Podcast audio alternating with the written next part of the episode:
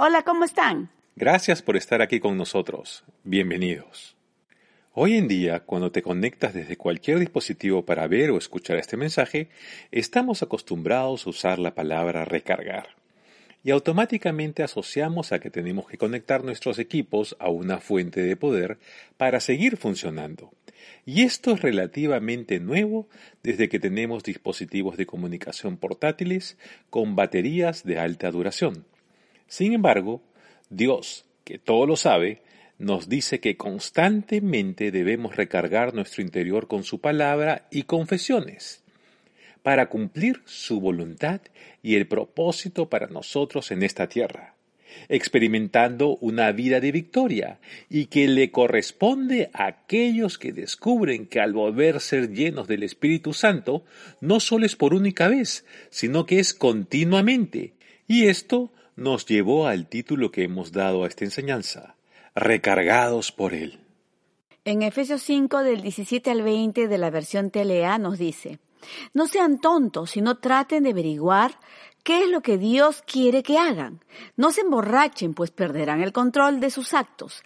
Más bien, permita que sea el Espíritu Santo quien los llene y los controle. Cuando se reúnan, cantan salmos, himnos y cánticos espirituales. Alaben a Dios el Padre de todo corazón y dele siempre gracias por todo, en el nombre de nuestro Señor Jesucristo. En este versículo nos dice que averigüemos lo que el Señor quiere que hagamos. Y la única forma de lograrlo es teniendo comunión a solas con Él, para saber su dirección.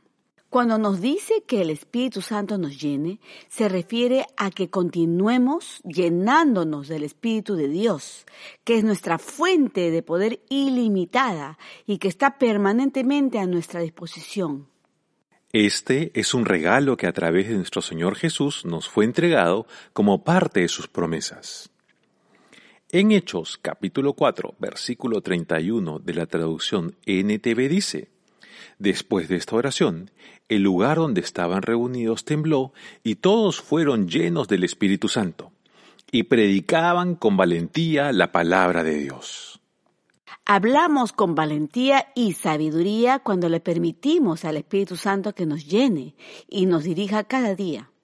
Pero ¿qué pasa cuando en ocasiones nos sentimos cansados, abrumados, tristes, decaídos, desanimados, sin fuerzas para continuar debido a los momentos que estamos pasando y es como si nos quedara 1% en nuestra batería?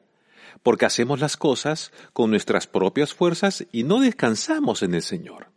Y así nuestro enfoque se inclina al lado equivocado, que son los problemas, y no buscamos al Dios solucionador de estos problemas.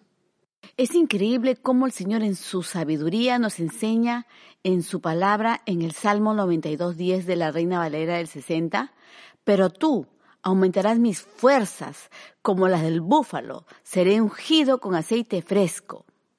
Y en la traducción TLA nos dice, tú has llenado mi vida de poder, de ti he recibido un trato especial.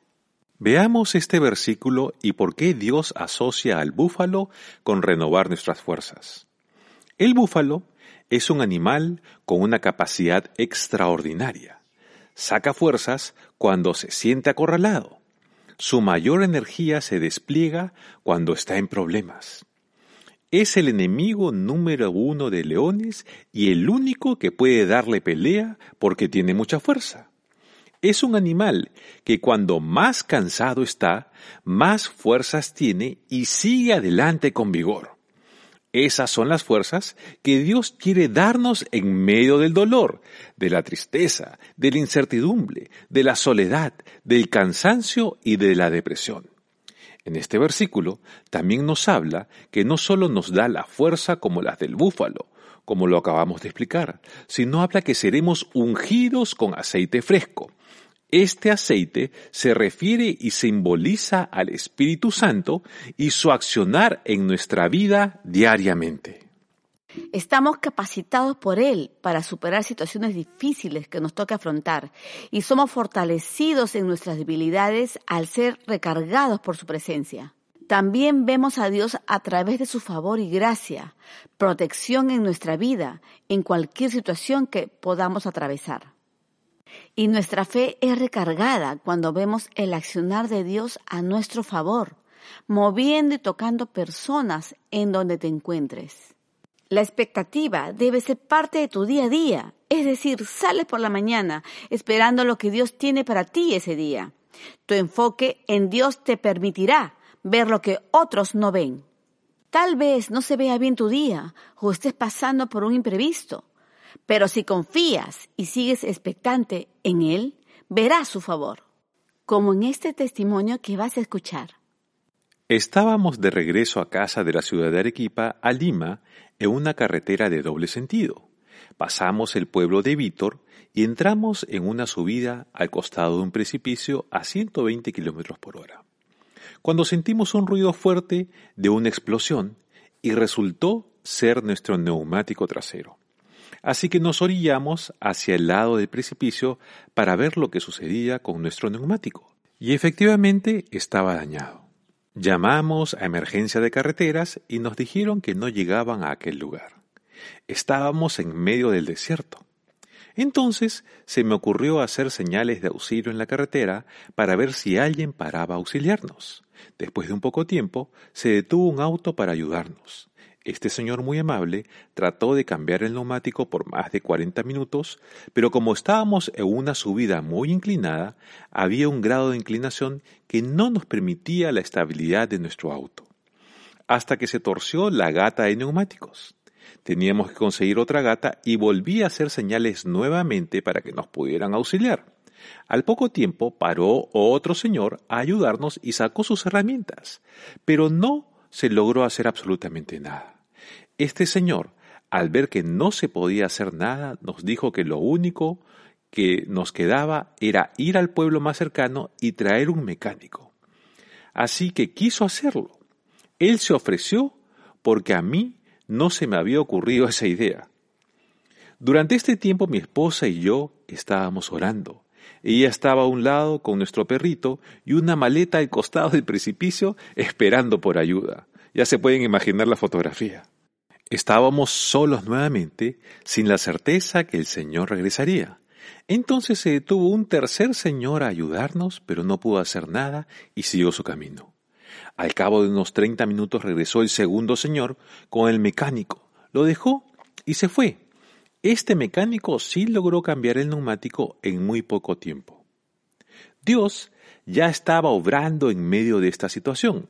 No tuvimos miedo, solo no entendíamos lo que pasaba. Había mucha paz. Realmente estábamos confiando y esperando en él. Ya con el neumático cambiado, regresamos al mecánico a su pueblo, donde tenía su taller, para que reparara el neumático dañado. Ahí estaba esperándolo un cliente que me contó lo que había sucedido. Él estaba hablando de las oportunidades que da Dios cuando ayudas a los demás cuando llegó el señor que nos estaba ayudando pidiéndole que fuera con él a auxiliarnos. El mecánico no quiso un inicio porque tenía trabajo y que de tres a cuatro horas podía desocuparse. Pero este señor, que decidió ayudarnos sin conocernos, le insistió porque era una emergencia. No fue hasta que el cliente que le hablaba de Dios le dijo, ayúdanos, anda nomás y deja mi carro que yo espero. Era Dios obrando a nuestro favor. Mientras me contaba lo sucedido, el mecánico revisaba el neumático, sacó no un clavo, sino un fierro de unos 20 centímetros de largo. La sorpresa fue para todos, asombrados ellos porque con su experiencia nunca habían visto algo así. Este cliente me dijo, Dios te debe de amar mucho, porque en ese lugar has podido perder el control del auto y pudo haber sido fatal. Él me preguntó de dónde venía y qué había hecho.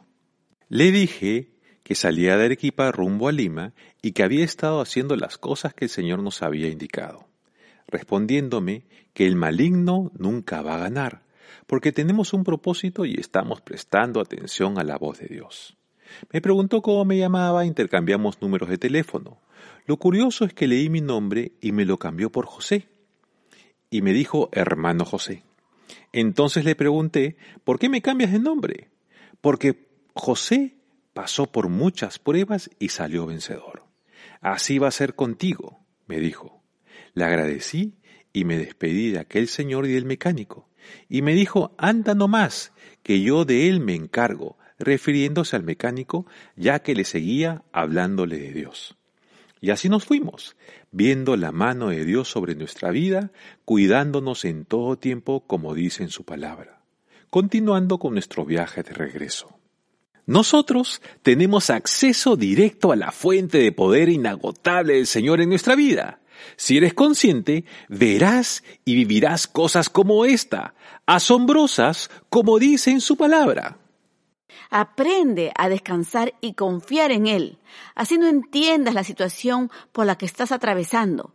Él es fiel y hará, resolverá, actuará a su forma, a su manera, te enseñará y mostrará las multiformes soluciones que Él tiene para ti.